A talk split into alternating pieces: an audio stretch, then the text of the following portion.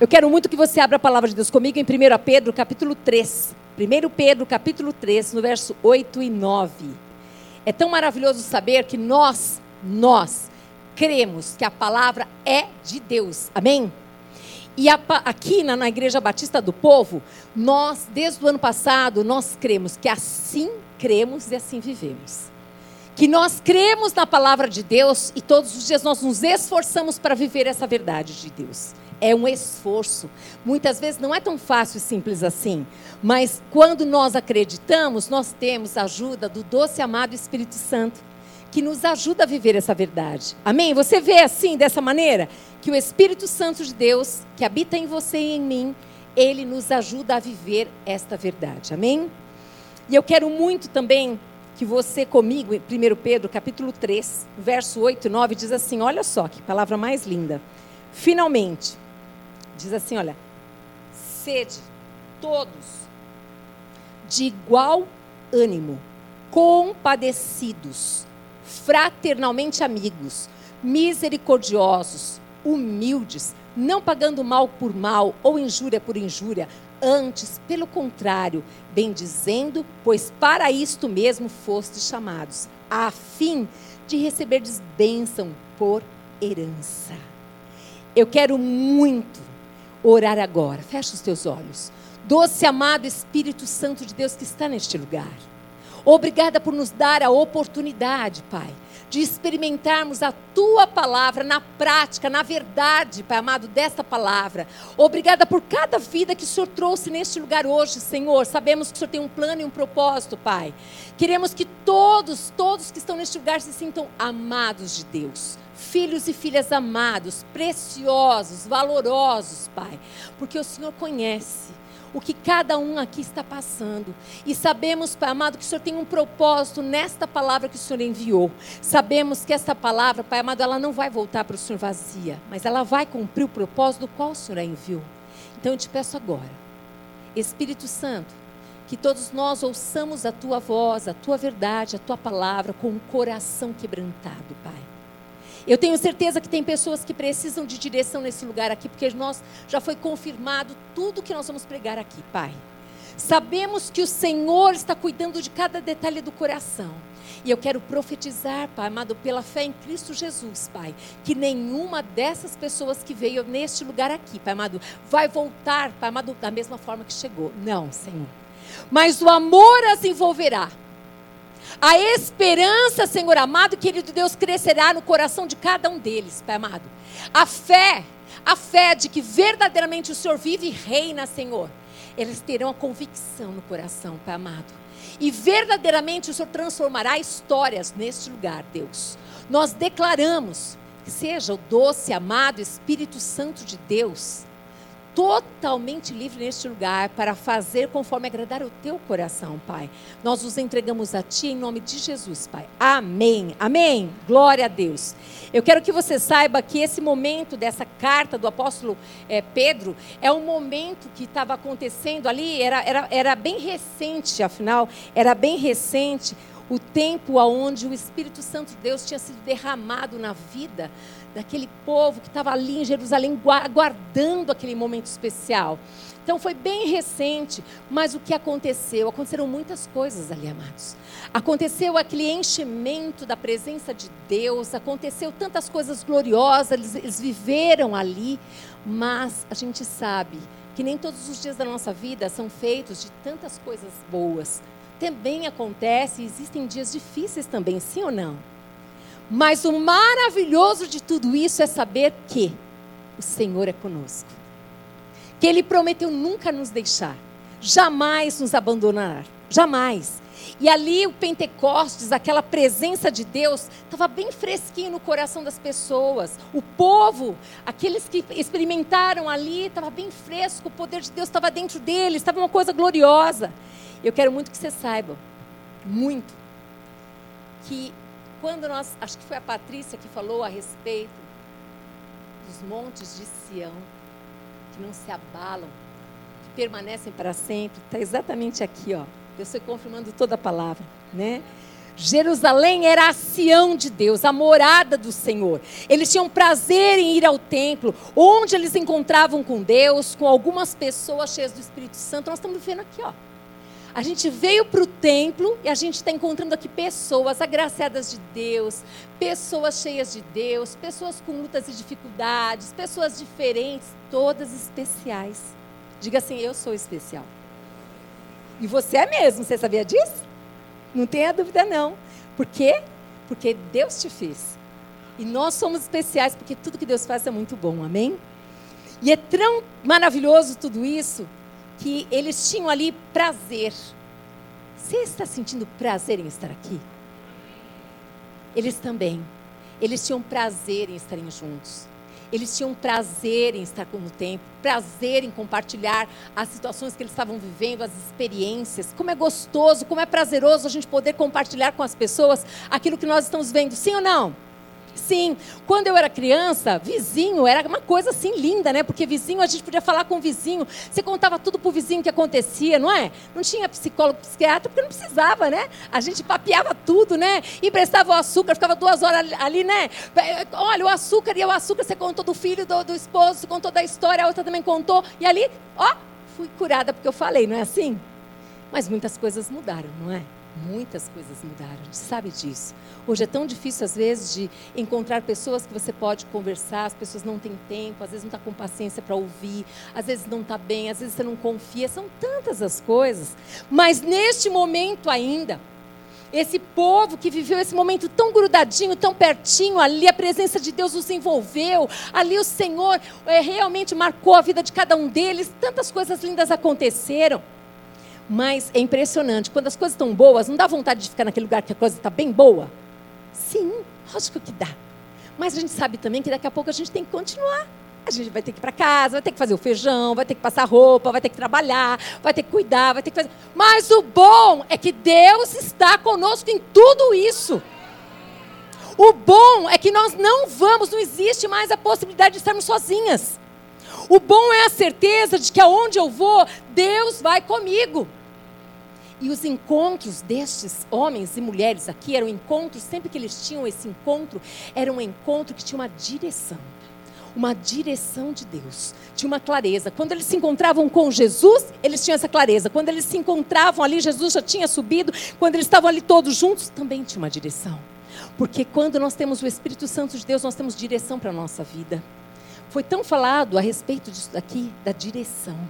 E exatamente o tema, até eu passei para a Alexandra antes, encontros de direção. Os apóstolos tinham com Jesus encontros de direção.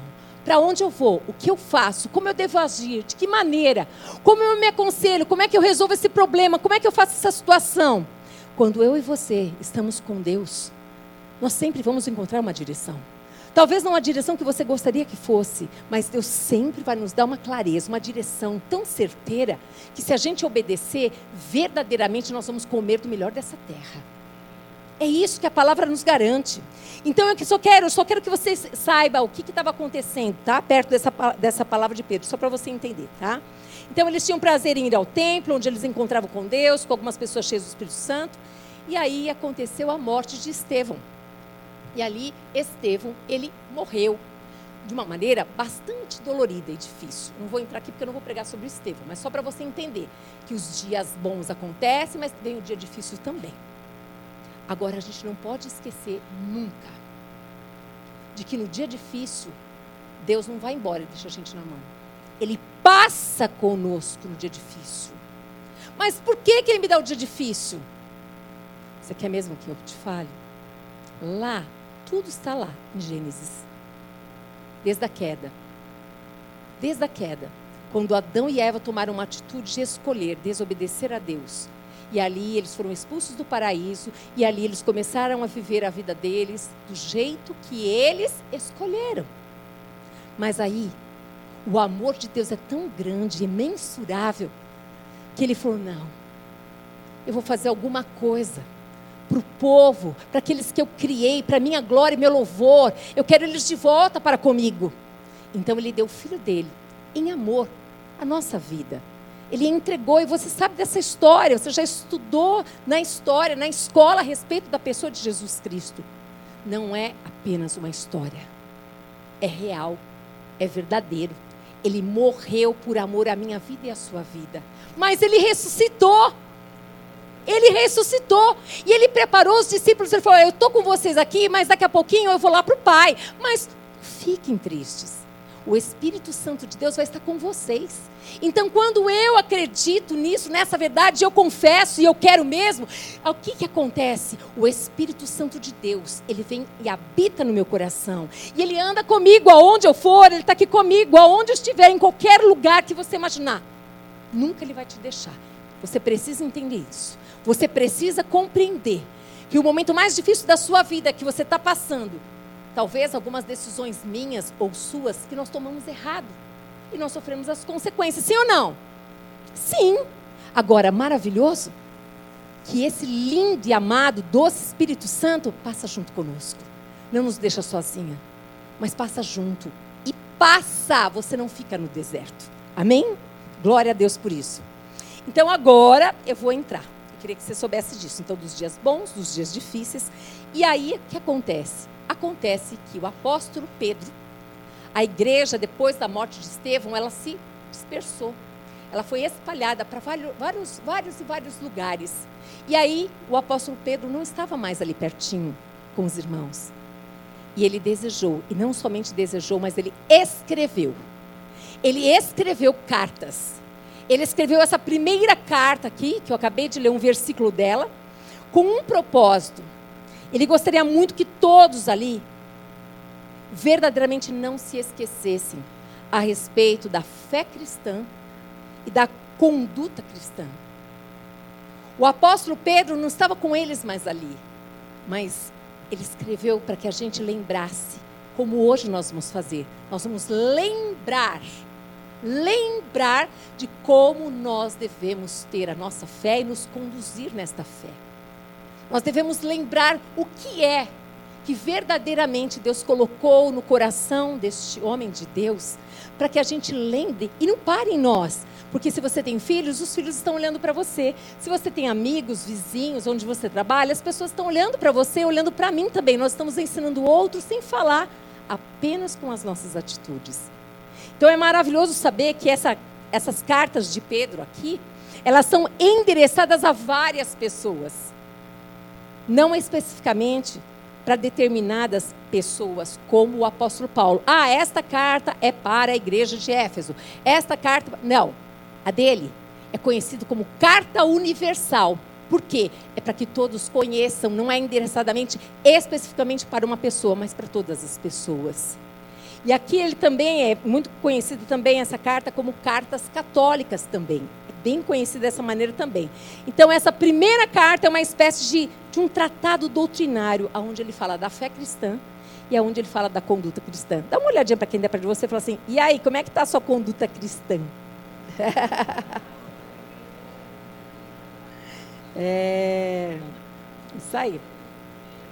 E o lindo de tudo isso é que quando você escreve algo, sempre que nós escrevemos algo, nós estamos lembrando, não é?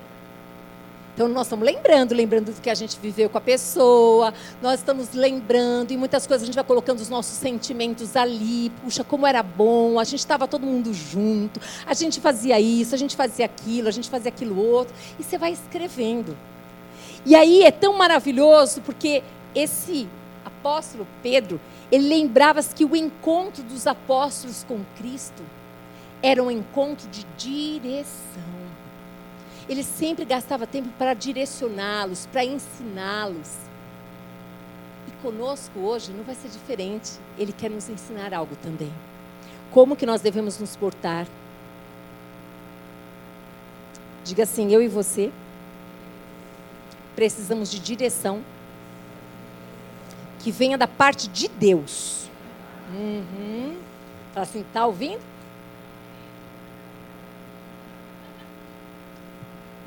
Sabe por que, que eu estou dizendo isso?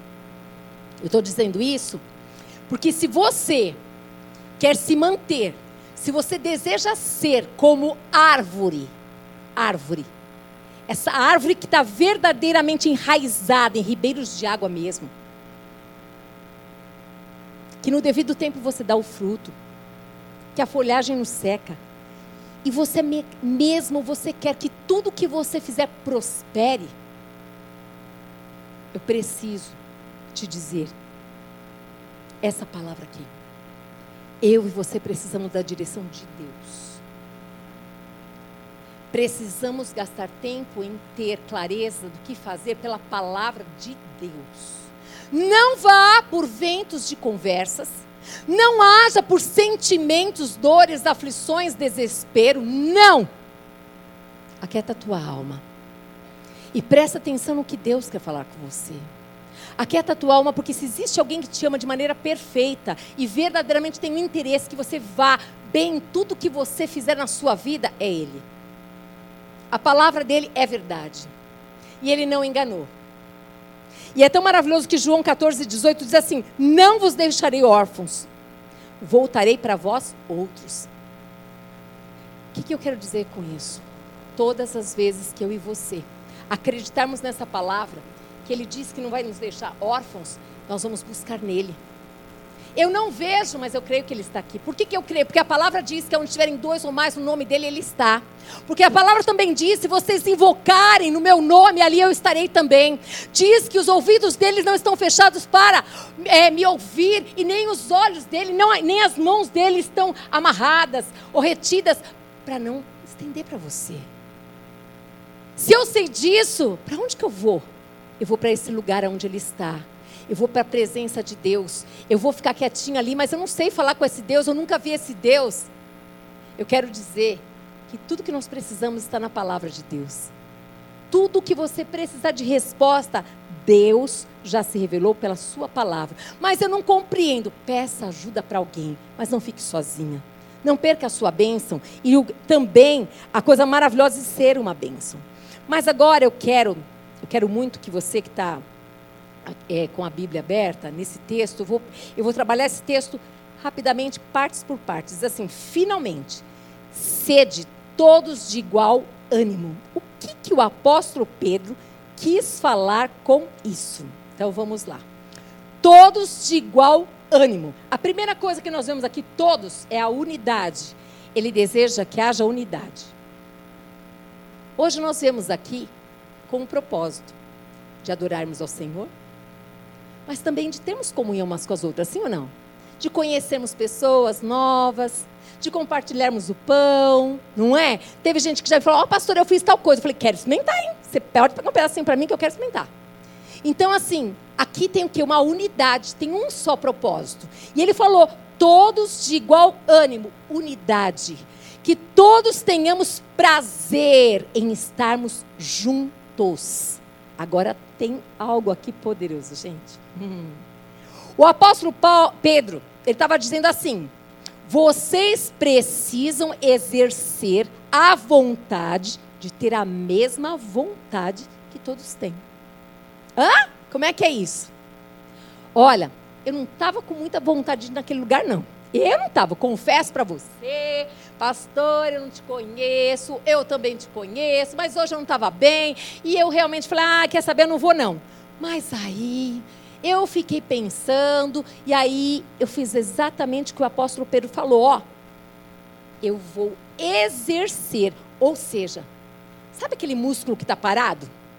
Que quando você vai para a academia a primeira vez, você quase morre, sim ou não? No dia seguinte você fala, pelo amor do Senhor, por que, que eu fui mexer com isso? Não é assim? Dá uma dor em tudo, tudo dói, não é?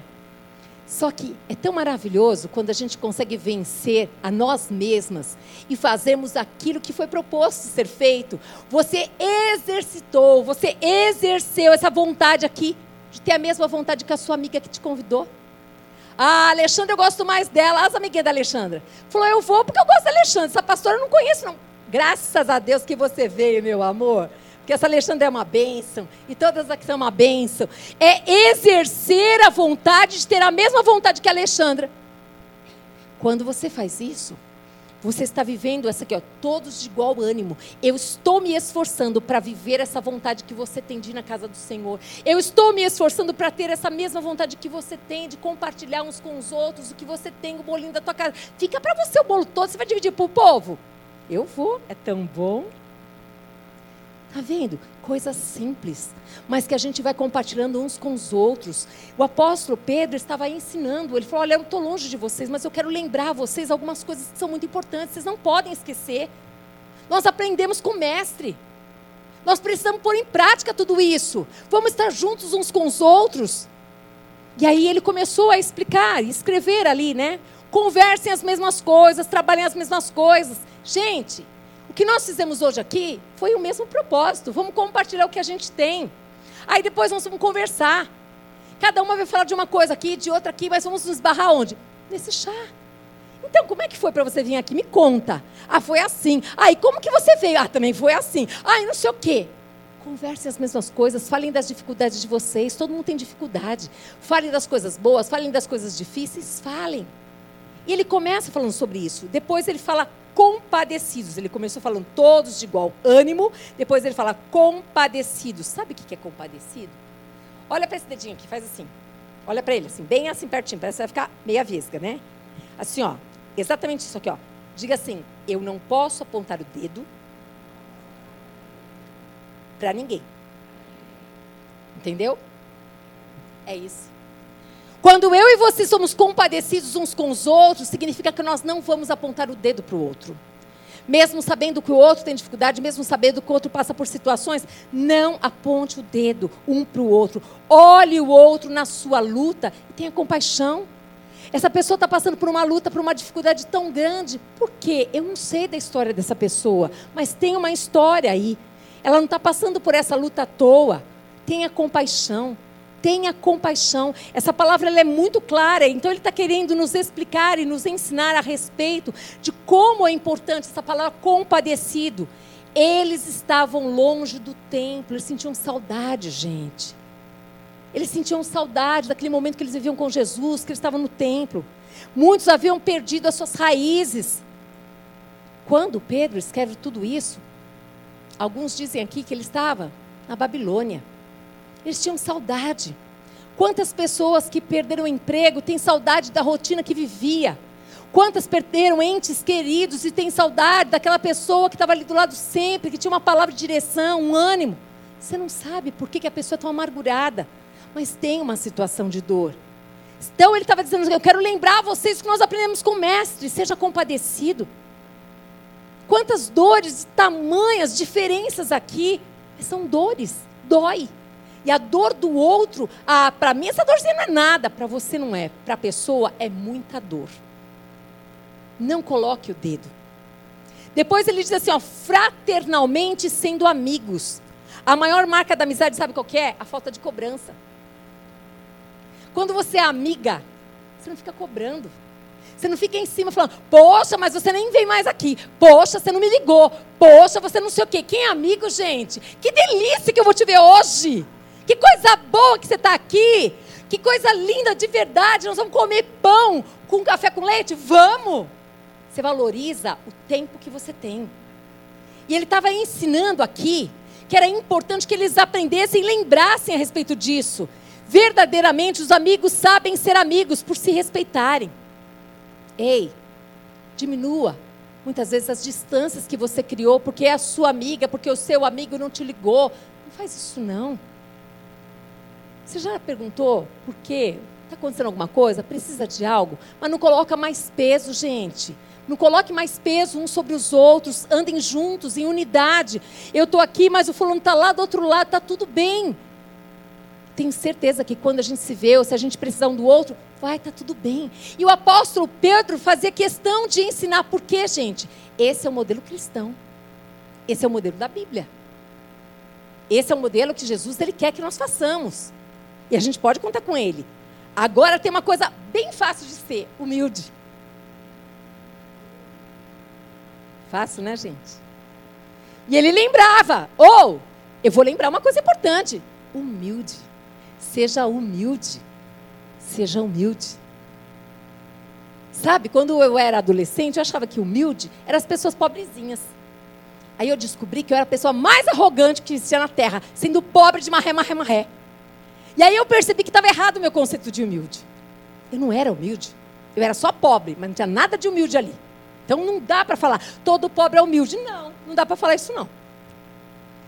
Agora o apóstolo Pedro, ele, ele ensina para a gente, sejamos humildes.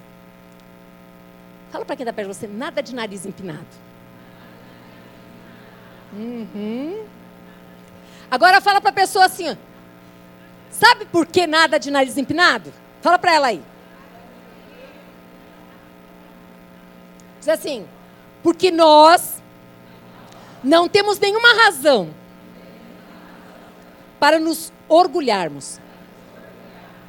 Sabe por quê? Fala assim, se prepara. Porque nós somos servos inúteis. Ah, você está de brincadeira? Não estou não. Ó, Lucas 17, 10 diz assim: Assim também vós, depois de haverdes feito quanto vos foi ordenado, dizei: somos servos inúteis, porque fizemos apenas o que devíamos fazer. Ué, ser testemunha de Cristo é nossa obrigação. Você não fez mais nada, mais nada do que você deveria fazer. Pagar as contas em dia, obrigação. Não ter o nome sujo, obrigação. Ah, estou devendo para fulano, vou lá, entrego bonitinho para ele. Muito obrigada, querido, obrigação. É servo inútil. Mas tem gente que coloca a placa, achando que fez alguma coisa. Essa é a postura. O apóstolo Pedro está falando assim: esse, esse é o que nós devemos fazer constantemente. Olha, olha só que coisa linda. Eu não menti. Obrigação. Coisa linda. Peguei emprestado e paguei. Obrigação. Parece uma coisa tão simples, não é, gente? Mas a gente precisa falar. Muitos estão esquecendo que a palavra, quando você dá a palavra, você deve cumprir. Muitos estão esquecendo que quando você marca um horário, você tem que estar no horário. Muitos estão esquecendo de coisas tão pequenas de honra, honrar as pessoas. Às vezes roubam a honra do outro e falam que você fez uma coisa que você não fez. Não pode, gente. O apóstolo Pedro estava preocupado porque o povo estava disperso, já estava separado, todo mundo separado. E ele falou: Não, eu tenho que escrever para que eles não esqueçam. Eles não esqueçam que nós aprendemos com o mestre, nós recebemos uma direção do mestre. E ele começa, ele coloca exatamente o que? Seja humilde. Seja humilde, lembre quem você é. Nós aprendemos com aquele que era tudo, mas se fez servos de muitos. Nós não podemos mais aqui, eu sou a pessoa. Você é a pessoa, porque Ele te fez a pessoa. Então a glória é dele. Ele que nos dá saúde, Ele que nos dá sabedoria, Ele que dá. A honra é dele. E a gente tem que agradecer. Nós temos uma placa, nós somos poderosos. O que você faz com isso? Nada. A boca do outro que te louve. Olha que coisa linda, se eu for lá na Valéria, e aí a vizinha está conversando com a Valéria lá, e eu falo assim, Valéria, vai lá buscar água. Aí eu falo assim, vizinha, me conta aí, como que é essa tal de Valéria? E ela falou: Ah, essa mulher é uma graça. Essa mulher, quando eu estava doente, ela cuidou de mim. Essa mulher fez assim para o meu filho. Essa mulher aqui passando dificuldade e luta, sempre com uma palavra de ânimo e encorajamento. Entende? Entende o que o apóstolo Paulo, Pedro estava falando? Sejamos humildes.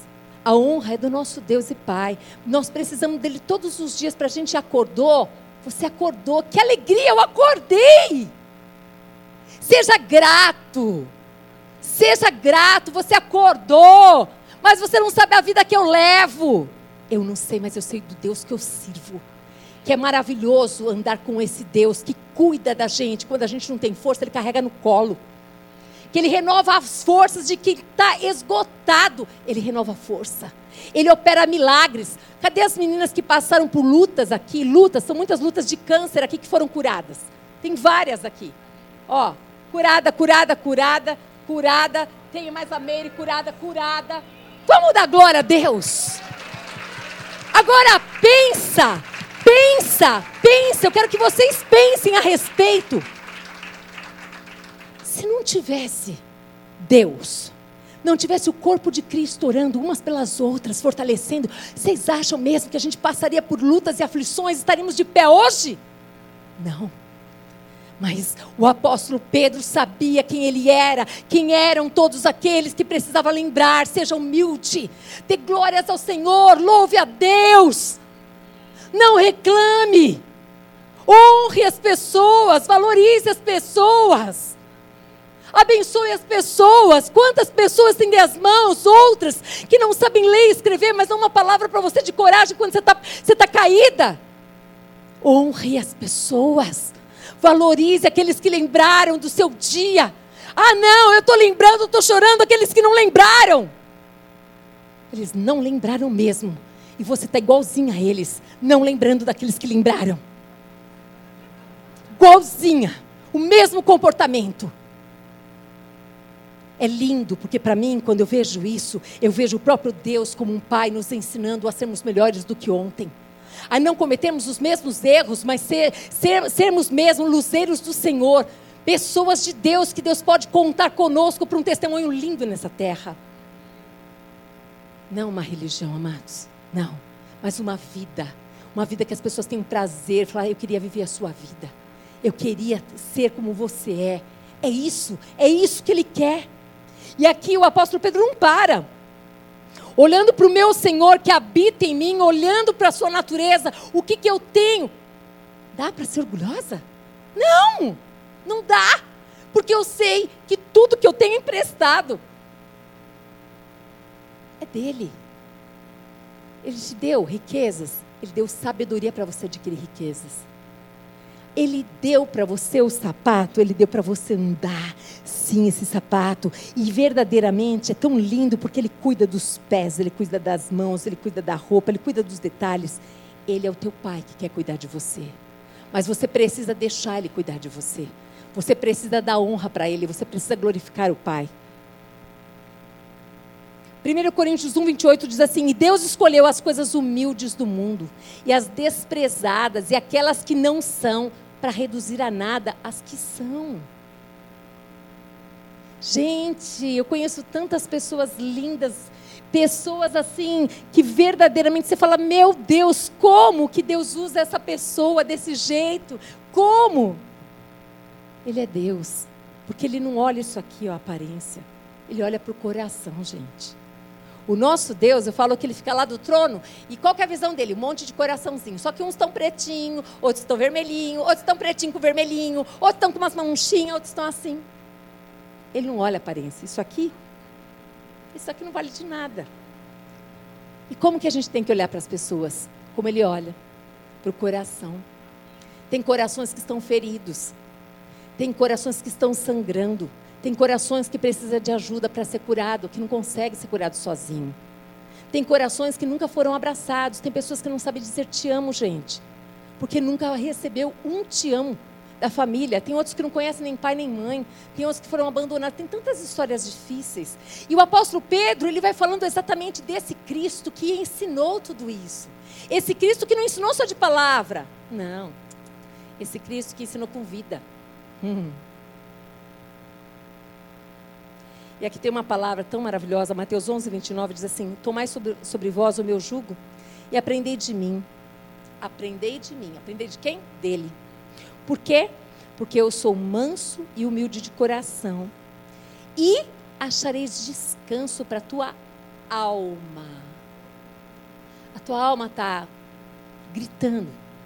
A tua alma está triste, está angustiada. A tua alma está desesperada. A tua alma está perdida. Ele tem a direção. Ele tem o cuidado. Ele te pega no colo, ele traz para perto e ele começa a cuidar de você. E ele está nessa tarde para fazer exatamente isso aqui. Isso aqui é um carinho de Deus para cada uma de nós. Esse aqui é um carinho. É um carinho para dizer assim: eu me lembro de você. Eu sei o que você está passando e eu quero te ajudar. Será que você vai me deixar te ajudar? Porque a minha ajuda talvez não seja a sua ajuda. Mas a minha ajuda, ela é precisa. Ele vem com bisturi, ele vai lá na ferida. E ali ele tira. Sabe, quem já teve aqueles, como é que chama mesmo? Olho de peixe? Hum. Ele vai lá. Até saiu o negócio. Ele vai lá. Mas, para isso, você tem que lembrar se você tem, né? Porque tem gente que faz de conta que não tem. Mas, aí, se você lembra que você tem olho de peixe, você fala assim: eu preciso de ajuda, eu preciso de médico, eu preciso de remédio, eu preciso de tudo isso. E às vezes a gente faz de conta que a gente não tem, que a gente não está com a doença, que a gente precisa de nada. Mas o Senhor nos trouxe neste lugar aqui porque verdadeiramente Ele conhece cada uma de nós e sabe tudo que a gente está precisando, tudo que a gente está passando. Ele é o Deus que conhece, é o Deus onisciente, onipresente e onipotente. Jesus, ele tinha tudo para ficar distante das pessoas, tudo, tudo, tudo. Mas ele escolheu andar no meio delas. E onde ele ia, o povo ia atrás. Por quê? Porque onde ele ia, a paz reinava. Aonde ele ia, tinha cura. Aonde ele ia, tinha ali cuidado. Aonde ele ia, tinha olho no olho. Ele olhava para as pessoas, ele acolhia as pessoas. E quando os discípulos falaram, olha, ele está cansado. Ele falou, é, alguém tocou aqui, peraí, peraí, para tudo. Ele te vê no meio da multidão. Ele te vê, ele te vê, ele me vê. Esse é o nosso Deus. Esse é o Deus que conhece cada um aqui, desde o ventre da sua mãe, ele sabe da sua história, ele sabe tudo que você está passando. Agora você precisa crer nesse Deus. Você precisa obedecer essa palavra. Você precisa acreditar. Faça a sua parte, ele fará dele. Confia, confia. E tudo isso o apóstolo Pedro, ele verdadeiramente se preocupava em deixar escrito, em falar a respeito desse ser humilde. E esse exemplo maravilhoso em Filipenses capítulo 2, no verso 5 a 8, diz assim: tem de vós, aqui ó, para todos nós aqui, o mesmo sentimento que houve também em Cristo. Pois ele, subsistindo em forma de Deus, gente, pensa que ele era Deus. Pensa. Imagina um bambambam bam, bam da empresa que um dia você trabalhou. O master, o cara, o CEO, agora é o nome, CEO. Ou presidente, ou sei lá o outro nome aí. Pensa, Liliane. Pensa aquele cara que você falou, esse é o cara. Pensa. Aí um dia, esse cara que teve encontro com Cristo, ele entende que ele é o CEO, que ele é bambambam, bam, bam, mas tudo isso Deus deu para ele. E aí ele nunca olhou para Liliana, ele nunca tinha olhado nos olhos de ninguém, ele só mandava, era autoritário, fazia, desfazia. E de repente ele começa a mudar de postura. Ele se esvazia de tudo aquilo. Os valores começam a mudar. Ele começa a reconhecer que a sabedoria, a inteligência, a capacitação, que ele chegou onde ele chegou, porque foi Deus quem colocou. E ele começa a olhar para as pessoas ali, as pessoas não entendem, e falam, ele está doente, está ficando louco, vou enterrar ele, daqui a pouco ele vai mandar todo mundo embora aqui. Ah, porque isso daí eu nunca vi. Ah, ixi, é o segundo dia, ele, olha que ele continua do mesmo jeito, é o terceiro dia, é o quarto dia. Daqui a pouco alguém não vai suportar falar, aconteceu alguma coisa com você? E aí ele vai contar uma história. Esse nosso Deus verdadeiramente andava no meio do povo. Ele deixou o trono de glória para andar, andar no meio do povo. E aonde ele andava, as coisas não ficavam piores. Aonde a presença de Deus está, as coisas só melhoram, as coisas não pioram. A gente passa por luta, passa por aflições, mas as coisas não pioram. A gente consegue ter paz no meio da tempestade. E o que é paz? É ausência de problemas? Não. Quando está aquela tempestade, eu consigo ter quietude na minha alma. Eu vou para Deus e Deus vai me dirigindo passo a passo, passo a passo. Então, aqui nessa palavra diz: tende em vós o mesmo sentimento que houve também em Cristo Jesus, pois ele, subsistindo em forma de Deus, não julgou como usurpação o ser igual a Deus. Antes, a si mesmo ele se esvaziou. Se esvaziou, assumindo a forma de servo. Se eu vi que o meu Senhor Jesus Cristo, que está agora do lado do Deus Pai, sentado ali com ele, deixou o trono de glória, veio para o meio do povo, andou no povo, serviu o povo, estava com o povo, aonde que eu encontro na Bíblia lugar para ser arrogante, para eu ser soberba, para eu me sentir melhor do que qualquer pessoa? Se você é assim, nessa tarde você veio no lugar da cura. O Senhor vai te curar. Ele vai sarar. Ele vai mudar os seus valores. Ele vai fazer algo novo na sua vida, porque você não conhecia. Você não sabia quem ele era, você não sabia como as coisas aconteciam, mas nessa tarde o Senhor te chama para bem perto. Para você saber que ele, sendo quem ele era, ele fez uma escolha: obedecer o Pai até o final. E eu e você precisamos fazer a mesma coisa, é até o final, até Jesus voltar. Ah, mas eu não consigo, sozinha não, mas com ele sim. Com ele, se você quiser, você consegue. Tudo que ele escreveu é porque junto com Ele nós podemos vencer e ser tudo o que Ele quer que a gente seja. O nosso Deus não é um Deus masoquista. Ele não coloca princípios que não é para ser cumpridos ou não podem. É impossível serem cumpridos. Ele não faz isso conosco.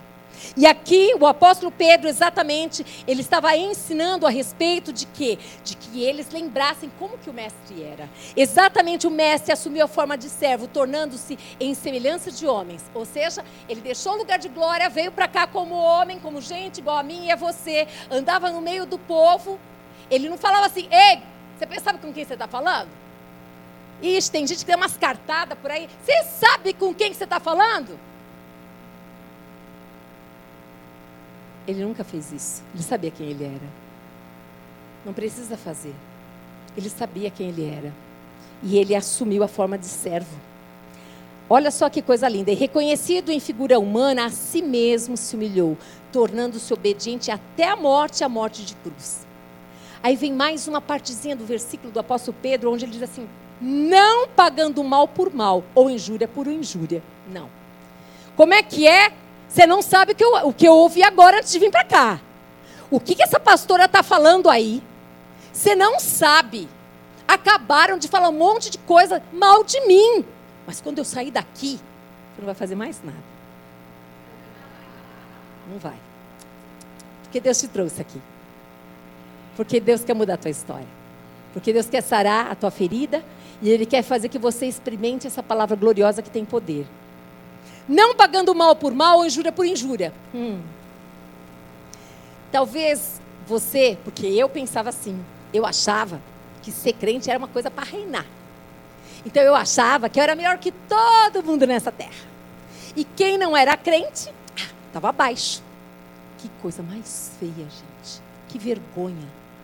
Que vergonha isso. Que eu, olha, quando eu descobri a verdade, eu fiquei com muita vergonha. Graças a Deus que Deus nos perdoa. E que graças a Deus muitas pessoas também nos perdoam. Porque você sabia que eu achava que quem não era crente não era tão bom quanto eu? Aí que eu errei. Feio! Porque tem pessoas lindas, maravilhosas, pessoas especiais, que não conhecem Cristo, mas têm um testemunho de vida lindo. Pessoas que são generosas, pessoas que são bondosas, pessoas que são piedosas. Pessoas, gente, que eu sei que todos nós aqui conhecemos muitas pessoas. E aqui é tão maravilhoso que este homem, o apóstolo Pedro, ele deixa aqui escrito: não paga mal por mal, ou injúria por injúria. Eu quero só colocar uma coisa para você aqui. Uhum. Eu coloquei. Pensamos que fomos chamados para reinar, mas para reinar precisa vencer. Precisa vencer. Sabe por quê? Que Cristo está reinando porque ele venceu a morte e ele ressuscitou.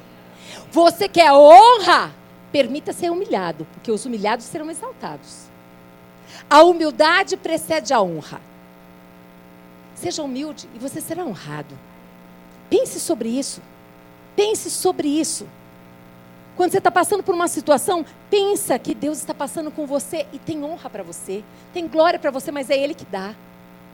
Não é você que fala de você mesmo, é o outro que fala de você.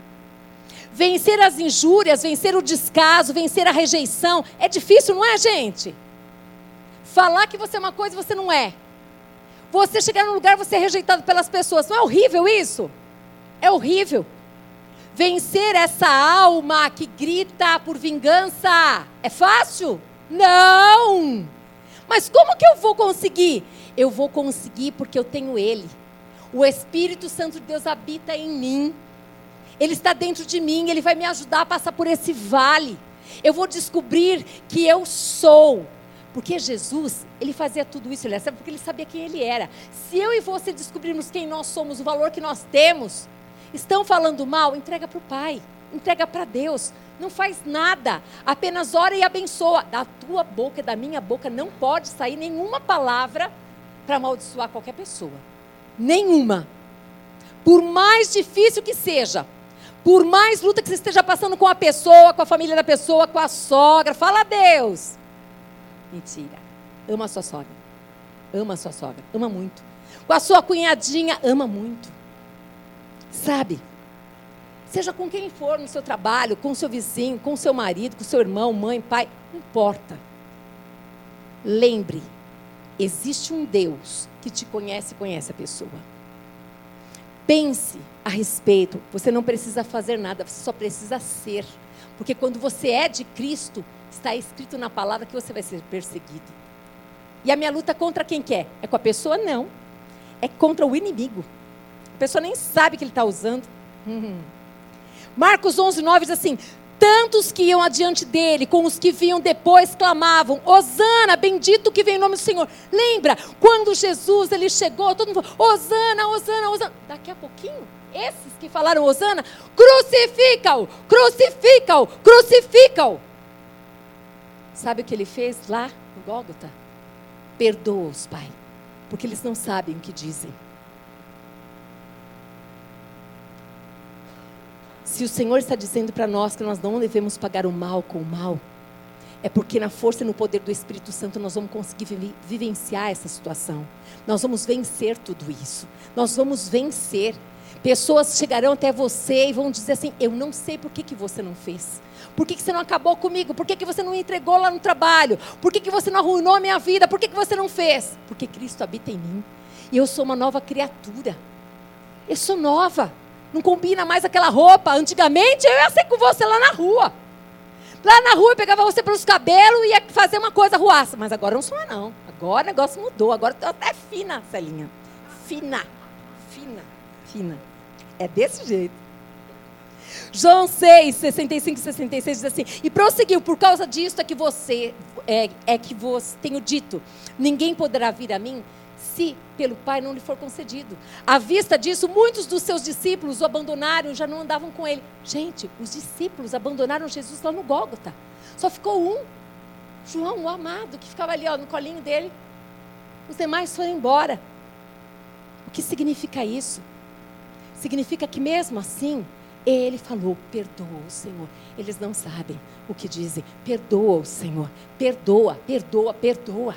Perdoa. Deixa o teu coração na mão do teu pai e fala: Senhor, tira essa dor, tira essa tristeza, tira essa decepção, tira essa angústia, tira essa raiva, esse ódio que eu tenho, Senhor. Tira, não quero mais isso. A pessoa nem lembra que você existe, você está carregando tudo isso. E o apóstolo Pedro, ele fala, pequeno, pequeno, é versículos, aqui dois versículos. Ele fala exatamente, é necessário que eu mantenha escrito nessa primeira carta, para que vocês saibam, para que vocês não esqueçam o que o mestre nos ensinou. Porque nós precisamos de direção. Para a gente ser o melhor de Deus, nós precisamos que a nossa carne morra. Aperta ela aí, vê se ela está viva aí. Às vezes tem anjo aqui, né, gente? É anjos. Não é? Mateus 20, no verso 25. Aliás, Mateus 10, verso 25 uma partezinha, parte A, diz assim: basta aos discípulos ser como seu mestre e ao servo como seu senhor. O que, que resta para nós? Buscarmos sermos parecidas com quem? Com nosso Senhor, Jesus. Ele deve ser aquele que nós vamos todos os dias olhar para ele, como que ele reagia, que, de que maneira ele fazia. É importante que a gente se lembre disso. Agora, fala comigo assim: a igreja, ela foi feita para apanhar e não revidar. Agora diz assim: a igreja sou eu. Sabia disso? É. Você tá louca? A igreja foi feita para apanhar e não é para revidar. Está escrito aqui, ó. 1 Pedro 3, 13 a 17. Ora, quem é que vos há de maltratar se for zelosos do que é bom? Mas, ainda que venhais a sofrer por causa da justiça, bem-aventurados sois. Bem-aventurado. Vocês estão sendo perseguidos, estão falando mal de vocês, vocês são bem-aventurados, são mais do que felizes. Por quê? Porque vocês estão agradando o seu Senhor. Vocês estão agradando o seu Senhor.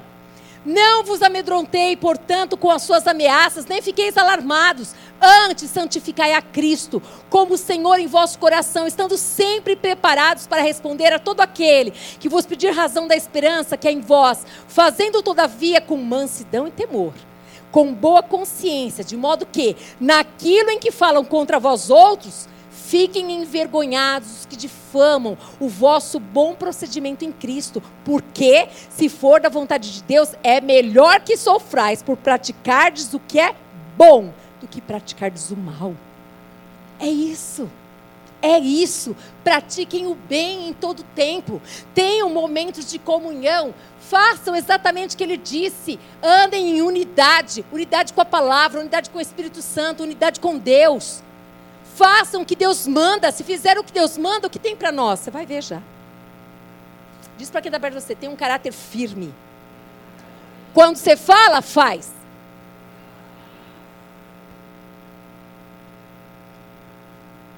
Se for preciso sofrer,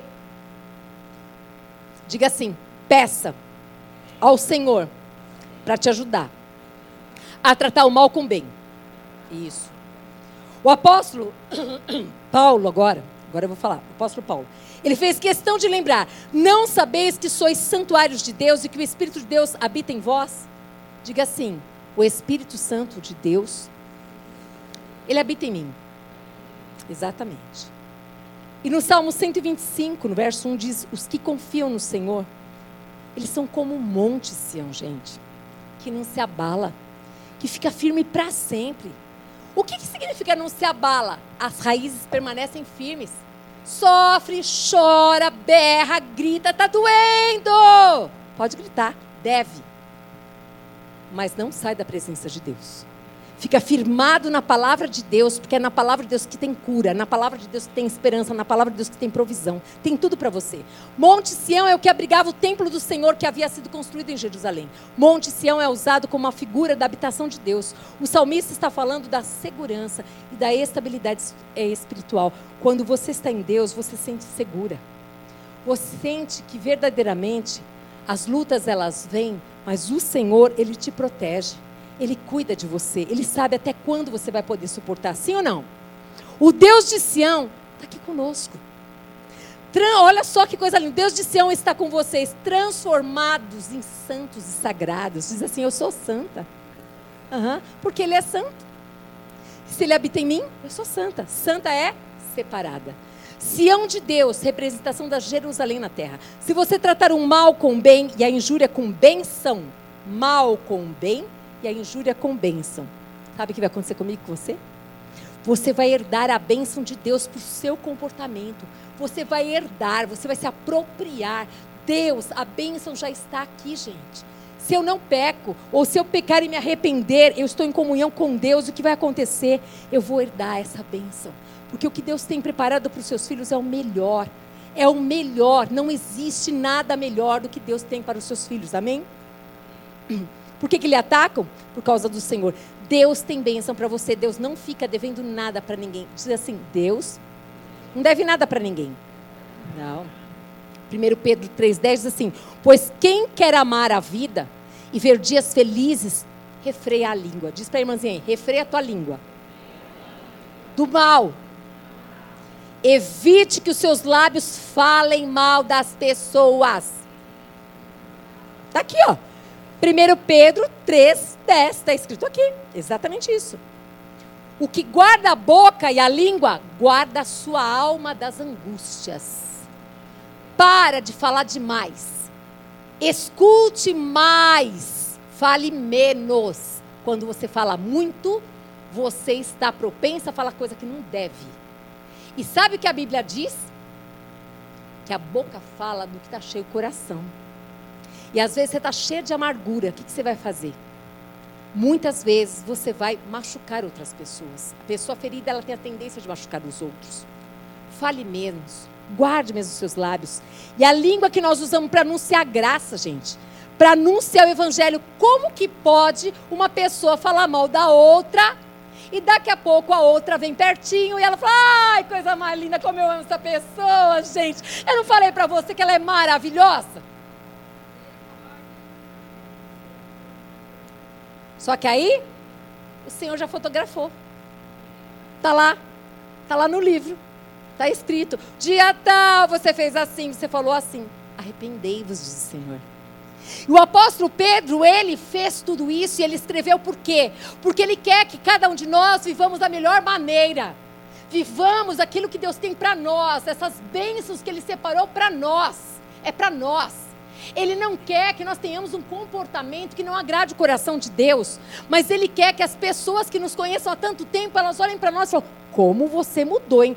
Já já vou sentar com as amigas da Alexandra aí, vocês vão me contar tudo que ela era, porque acho que ela aprontava demais. Mas assim, gente, é tão impressionante, porque às vezes a pessoa, sabe aquelas pessoas miserável, não dá nem a meia que está furada? sabe? Já está furada. Não dá. Não dá. Até rasgar meio. Mas aí ela teve um encontro com Jesus. E aí, Jesus transformou a vida dela. A história dela, ela entendeu que a nossa mente é de mordomo. Se o Senhor não nos der nada, nada teremos, não é? Mas vamos lá que estou terminando aqui. Mais um conselho que ele dá: aparte-se do mal. Pratique o que é bom, busque a paz e empenhe-se por alcançá-la. O que significa apartar do mal? Você sabe, se eu chego perto da Manuela, sei que a Manuela fala, fala, fala, fala coisas, e quando eu estou, e não é nada disso, Manuela, mas quando eu estou perto dela, eu tenho vontade de pular, eu vou fugir, eu vou fugir dessa situação tudo que provoca, que faz com que você peque, que faz com que você fale mal, que faz com que você fale palavrão. Ai, olha, eu, eu, eu, eu fico bem a semana inteira, mas no domingo eu encontro com o frontal e a pessoa fala palavrão. Você acredita que eu falo também? É a culpa é da pessoa. É nada, é sua. Falou porque você quis. Então ele está falando, vai, foge da aparência do mal, se aparta do mal. Ele falou, estou longe de vocês, mas eu preciso lembrar o que o mestre ensinou. Apartem-se do mal pratique o que é bom e busque a paz. Busca a paz. É maravilhoso isso, gente. É tão lindo, isso tudo está em 1 Pedro 3,11, tá? Então não fala mal de ninguém, você foi chamada para ouvir e para sepultar o que você ouviu. Alguém contou um segredo para você? Sepulta. Não é para comentar com ninguém. Ah, é para orar junto comigo. Mentira. É para você falar mesmo que você está sabendo da vida dos outros e que você quer que ele também sabe, que a outra saiba e que você está indignada ainda sepultar. Falou é porque confia em você. Se confia em você, ela não falou para Josefina por quê? Porque às vezes não tem liberdade com Josefina, tem, tem com você e conhece você e confia em você. Sepulta o que você ouviu. Busque a paz. Hum. Quer conhecer um filho de Deus? Sabe como você conhece? Vê se a paz habita nele. Vê se a paz habita nela. Se fala que é filho de Deus e não vive em paz, desculpa. A Bíblia diz: conhecereis a árvore pelo fruto. Se não tem paz, a pessoa vive em tribulação, ué, cadê o príncipe da paz? Eu e você, se somos de Cristo, o príncipe da paz habita em nós. E nós somos aquelas que levamos a paz e não o contrário.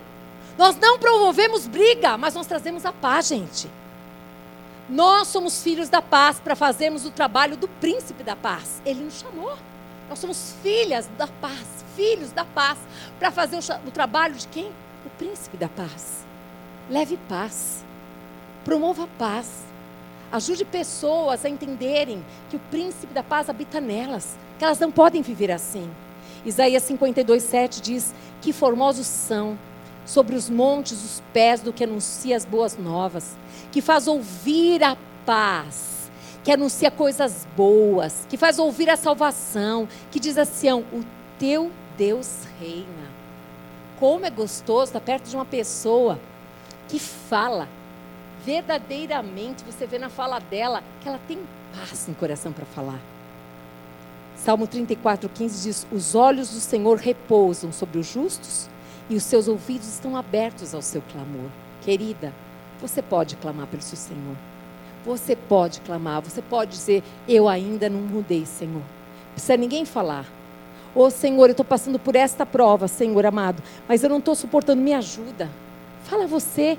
Ele diz que é sem a gente falar, ele já sabe o que nós vamos falar, mas é necessário que nós falemos para que nós demonstremos humildade para que nós demonstremos verdadeiramente que nós vemos Ele verdadeiramente como nosso Deus, o soberano, todo-poderoso, que pode mudar nossa história, que pode nos ajudar. E Ele tem prazer em ajudar. Verdadeiramente, depois, se você tiver um tempo, leia 1 Pedro, capítulo 3, de 8 a 22, e você vai ver que o apóstolo Pedro, ele está falando de um caráter mudado. Hum, um caráter que está morto para as coisas desse mundo o mundo não exerce mais influência sobre você. O mundo não deve exercer mais influência sobre você. Mas você e eu devemos ser aquelas pessoas que as pessoas que não conhecem Cristo tenham prazer de estar conosco, tenham alegria de nos conhecer, tenham alegria de ouvir as histórias, tenham alegria de receber a sua oração, tenham alegria de ver que verdadeiramente Deus está mudando a tua história. Se coloque de pé em nome de Jesus. Amém? Vamos orar. Eu quero muito dizer a você, dizer a você, que nunca fez uma oração entregando a tua vida para Cristo. Eu queria que todos agora fechassem os olhos. Ninguém vai fazer nada aqui não, só para você não se distrair.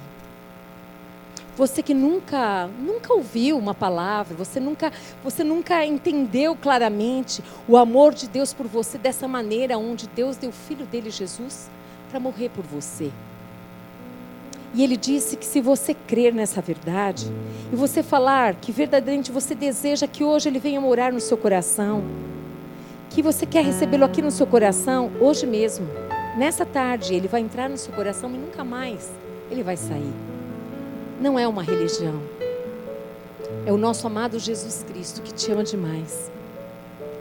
Que gostaria muito de te carregar no colo e gostaria de contar para você os planos que Ele tem para a tua vida. Se você está neste lugar, aonde você está, levante a sua mão, eu quero orar com você. Porque está na Bíblia, está escrito que eu preciso crer com o coração e eu preciso confessar com os meus lábios que eu desejo que Jesus Cristo, eu quero recebê-lo como meu Salvador, como meu Senhor. Se você nunca entregou a vida para Jesus, eu quero dizer uma coisa para você linda.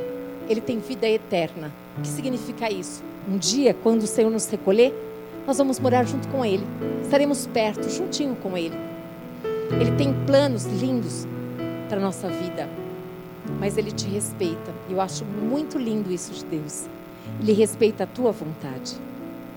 E eu quero muito te dar a oportunidade, se você quer hoje dizer, eu quero este Cristo, que você possa levantar a sua mão, que nós vamos orar com você agora. Se tem alguém aqui, assine com a sua mão.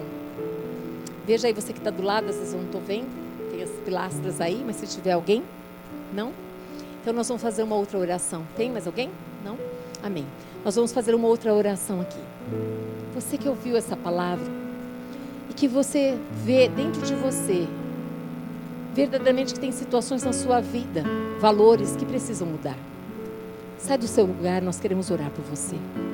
Deus, Ele quer transformar cada uma de nós aqui para sermos melhores do que ontem. Deus, Ele respeita a mim e a você. E cada passo, quando você disser, Senhor, eu quero entregar essa situação, eu não quero mais viver assim. Senhor, eu quero viver de uma outra maneira. Senhor, eu quero que o Senhor transforme a nossa história. Ele vai fazer o sobrenatural acontecer. Mas é necessário que você dê passos de fé. Saia do seu lugar e venha até aqui. Nós vamos orar, porque eu sei que Deus vai operar aqui. Aquele que crê vai ver a glória de Deus, seja qual for a área da sua vida qual for a área da sua vida, o nosso Deus está neste lugar. Doce, amado Espírito Santo de Deus. Eu venho diante do teu altar colocar a vida de cada uma dessas pessoas aqui, Senhor amado. Eu venho, Deus, abençoá-las, Pai amado. Eu venho declarar sobre a vida delas, Pai amado, que o poder de Deus está com elas, Pai amado. Que o Senhor opere na vida delas, que o Senhor opere de maneira sobrenatural. Que o Senhor venha tirar, Pai amado, tudo aquilo que tem aprisionado elas de viverem, vivenciarem as bênçãos que o Senhor prometeu, Pai amado, aqui aqui. Bênção, Senhor amado, essas bênçãos do apóstolo Pedro, ele mesmo disse aqui, Senhor amado, querido Deus, a fim de receber bênçãos por herança. As tuas filhas, Pai amado, os teus filhos querem receber bênção por herança, porque elas querem ser, eles querem ser aquilo que o Senhor quer que eles sejam, Pai amado. E nada, e ninguém pode impedir essa bênção, Pai amado, porque a única pessoa que pode impedir isso sou eu mesma, Deus. Mas eles estão aqui dizendo assim: Senhor, eu quero esta bênção, eu quero viver esta herança da bênção. Por isso, mexe, Senhor, tira, acrescenta, faz aquilo que o Senhor, amado, ver que é necessário. Vem e move com o teu poder e com a tua glória nesse lugar. Vem, Pai amado, e faz novo. Pai, muda o meu caráter, aprimora. Que verdadeiramente eu seja um sal da terra e luz do mundo. Que eu seja um luzeiro, um luzeiro do Senhor nessa terra. Senhor, que eu seja aquela que vai levar paz a muitos, Pai amado. Que eu seja aquela, Pai amado, querido Deus, que as pessoas têm prazer de ficar como o Senhor, Pai amado, onde o Senhor andava. As pessoas tinham prazer de ficar e de estar. Senhor, ajuda-me, Pai, nas minhas batalhas. Ajuda-me, Pai amado, em todas as lutas que eu tenho passado. Ajuda-me, Senhor amado, a amar como o Senhor ama. Ajuda-me a perdoar como o Senhor perdoa. Ajuda-me, Senhor amado, a ser tudo aquilo que um dia o Senhor planejou para a minha vida. Senhor, contempla a minha história agora, Pai. Eis aqui os teus filhos amados, Pai amado, que se colocam diante do Senhor dizendo: Eu quero, Pai amado, que o Senhor me transforme. Eu quero que o Senhor mude a minha história. Eu quero que o Senhor faça tudo novo, que o Senhor faça diferente, que o Senhor venha verdadeiramente, Pai amado, mudar os meus pensamentos, Pai amado. Muda, quebranta o meu coração. Senhor, eu não quero mais ser aquela pessoa egoísta. Eu não quero mais ser aquela pessoa, Pai amado, querido Deus, que verdadeiramente, Senhor amado, já humilhou a tantos, Pai. Eu não quero ser aquela pessoa arrogante. Eu quero ser humilde, Pai, como o Senhor foi. Eu quero ser aquela pessoa, Pai amado, querido Deus, que verdadeiramente se parece contigo. Em teu nome, Jesus, nós oramos e declaramos, porque está escrito na tua palavra, Pai, que aquele que crê verá a glória de Deus. Nós cremos e veremos a glória de Deus sobre a vida dos teus filhos e filhas, Pai amado. Porque a tua palavra também diz, Pai amado, querido Deus, Pai que aquele que está grudado na videira verdadeira poderá pedir o que quiser, o Senhor nos dará. E eu peço que essa seja uma tarde onde a semente, Pai amado, querido Deus, ela vai germinar e vai dar fruto, Pai amado. E os teus filhos e filhas testemunharão que o Senhor transformou a história, que o Senhor mudou histórias nesse lugar, que o Senhor abençoou vidas, que o Senhor restaurou, Pai amado. Ah, Senhor, o Senhor tirou aquela roupa de tristeza e colocou alegria. O Senhor, Pai amado, querido Deus, tirou, Senhor amado e querido Deus, aquela angústia e colocou esperança. O Senhor é o Deus vivo, Pai amado, que colocou sonhos. Tem pessoas tirando sonhos que estavam na gaveta agora, Pai amado. O Senhor está restaurando os sonhos aqui. Nós abençoamos os teus filhos e as suas filhas, Pai, declarando que a bênção do Senhor está sobre eles e que eles vão comer do melhor desta terra, Pai amado, porque a tua palavra garante isso, Pai. E eu abençoo e declaro que a graça do Senhor Jesus Cristo, o amor do Deus Pai e que as doces consolações do Espírito Santo de Deus seja sobre cada um neste lugar, Pai. Em teu nome, Jesus, nós oramos e te agradecemos, Senhor, em nome de Jesus. Amém. Aleluia. Glória a Deus. Podeis assentar, amadas.